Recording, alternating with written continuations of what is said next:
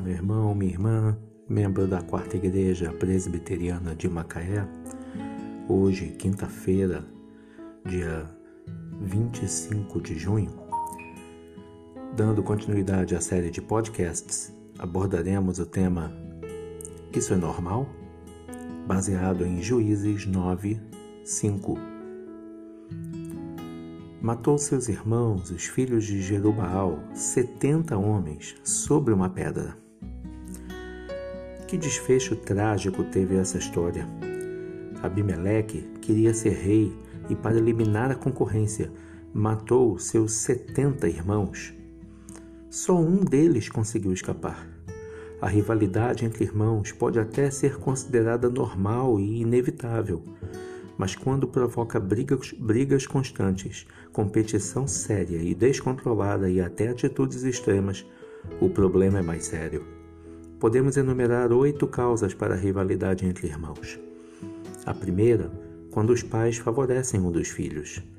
Vamos tomar como exemplo a história de José e seus irmãos, baseado em Gênesis 37, de 12 a 36. A segunda causa, ciúme. Quando um dos filhos se sobressai em alguma área da sua vida, o outro pode sentir insegurança e ciúme. Isso pode causar inúmeros desentendimentos. A terceira causa, transferência. Um dos filhos pode estar com problemas de relacionamento com os próprios pais, com os amigos, com o namorado ou a namorada e acaba transferindo todo o seu descontentamento para o irmão. A quarta causa, comparações. Os adolescentes e jovens são muito sensíveis a comparações quanto à sua aparência física, ao seu desempenho escolar e às suas habilidades esportivas. Uma comparação desfavorável nessas áreas pode marcar o jovem por muito tempo. A quinta causa, identidade. Os adolescentes e jovens estão buscando e construindo a sua identidade própria. Por isso, ainda confusos, podem se sentir inferiorizados diante de um irmão que demonstra maior segurança e a respeito de si mesmo. A sexta causa, estresse brigas entre os pais, crise financeira, problemas de alcoolismo, violência doméstica, desempenho escolar, entre outros, podem causar estresse nos filhos, fazendo com que briguem até sem motivo aparente. A sétima causa, ambiente doméstico. Filhos adolescentes e jovens disputam espaço no uso dos recursos da casa, como telefone, TV, computador, videogame.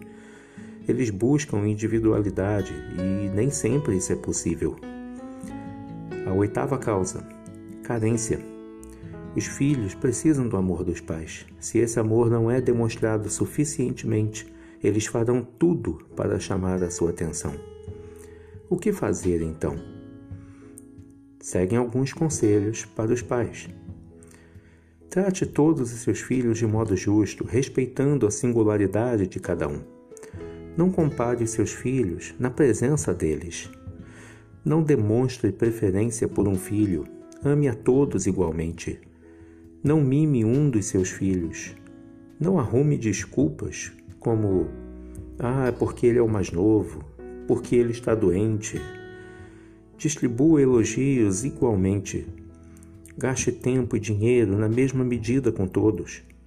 Não menospreze nenhum de seus filhos. Reconheça e ressalte a singularidade de cada um. Lembre-se que os filhos são bênçãos. Separe tempo para conhecer melhor cada um individualmente. Se esse problema tem ocorrido em sua família, procure conhecer as causas desse comportamento entre os irmãos. Por fim, confie na graça e no poder de Deus. Ele perdoa e restaura relacionamentos.